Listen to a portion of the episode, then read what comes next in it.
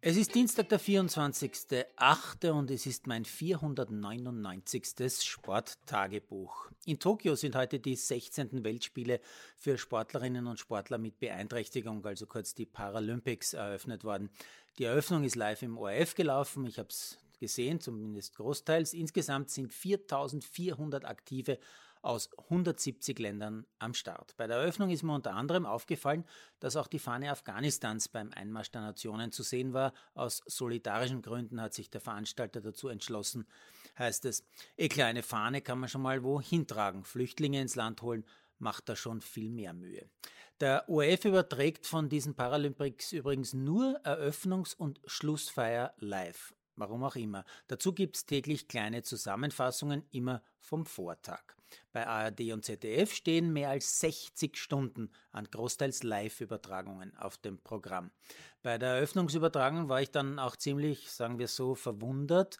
Der junge Mann im ORF hat sich beim Kommentieren beim Einmarsch der Nationen zum Beispiel ausschließlich darauf beschränkt, den Namen des Fahnenträgers zu nennen und die Sportart des Genannten. Wahrscheinlich hat er dazu auch einen Zettel gehabt, wo es drauf stand. Äh, beim Switchen zur ARD zeigt sich leider der gravierende Unterschied. Dort erfährt man bei fast jedem Fahnenträger ein bisschen mehr. Also zum Beispiel, dass Somalia einen einzigen Athleten stellt, der im Kugelstoßen äh, mit dabei ist und so nebenbei ein riesen Liverpool-Fanatiker und unter dem Dress sogar ein Liverpool-Leiberl hat. Oder dass die dänische Fahnenträgerin bereits fünffache Olympiasiegerin im Schwimmen ist.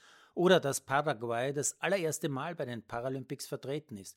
Oder dass die Polin Partika bereits zweimal bei Olympischen Spielen und fünfmal bei Paralympics dabei war. Daraufhin habe ich noch nachgeschaut und gestaunt. Partika der seit Geburt die rechte Hand und der rechte Unterarm fehlt, war zum Beispiel bei den Spielen in London im Tischtennis bis in die dritte Runde gekommen. Beim ORF habe ich all das nicht erfahren.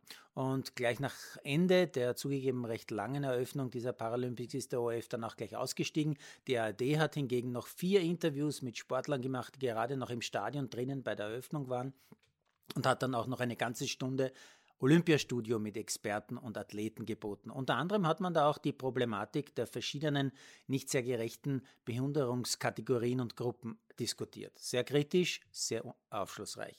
Für mich ist es wirklich bitter, war doch der OF zu meiner aktiven Moderatorenzeit noch ein echter Vorzeige-TV-Krösus in Sachen Qualität der Sportberichterstattung. Ja, lang, lang ist her. Zurück zum Sport. Der zweifache Olympiasieger Thomas Geiersbichler ist schon zum sechsten Mal bei den Olympischen Spielen mit dabei, bei diesen Paralympics und hat schon sehr viel über sich ergehen lassen müssen. Hauptproblem war immer die permanente Veränderung der Klasseneinteilungen und der Distanzen, die Rollstuhlfahrer wie er bestreiten dürfen. Geiersbichler, der schon neun olympische Medaillen besitzt, war ja ursprünglich einer der besten Marathon-Rollstuhlfahrer der Welt und mittlerweile muss der 45-Jährige über 400 und 1500 gegen viel Jüngere antreten und das als echter Marathonläufer, also quasi im Sprint. Zu ihm hätte ich übrigens einen Buchtipp, der ist nicht neu, aber schon aufrüttelnd. Mit Rückgrat zurück ins Leben heißt das Buch und erzählt den größten Teil der atemberaubenden Lebensgeschichte des Salzburgers, der mit 18 einen Autounfall hat, der Geiersbichlers Leben in jeder Hinsicht radikal verändert. Heute ist Thomas ein erfrischend, unangepasster, sympathischer Spitzensportler und einer der ganz wenigen Topsportler Österreichs, der sich zu allen relevanten Dingen auch wirklich äußert und zwar kritisch äußert. Ich hatte oft schon spannende Gespräche mit ihm vor und abseits der TV-Kamera. Ich mag den Typ und wünsche ihm noch einmal eine Medaille bei diesen Spielen.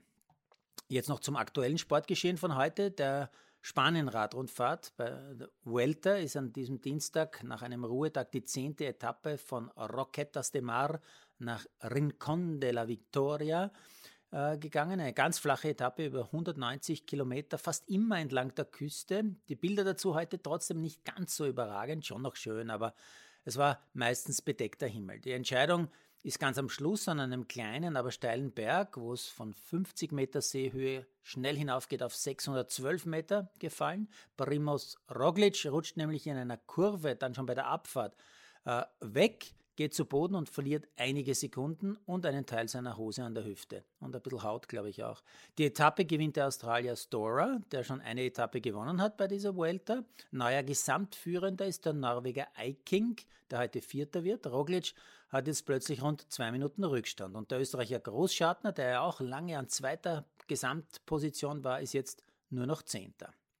Naja, und die Meldung, die überall zu finden ist, weil Österreich ja angeblich ein Fußballland ist, wenn nicht gerade Schnee liegt. Teamchef Foda hat den Kader für die nächsten Spiele zur WM-Qualifikation nominiert. Neu, aber nicht überraschend, sind Erkan Kara von Rapid und Yusuf Demir, ehemals Rapid, jetzt Barcelona. Böse Zungen könnten ja sagen, na wenigstens im Fußballteam ein bisschen grüner Aufschwung.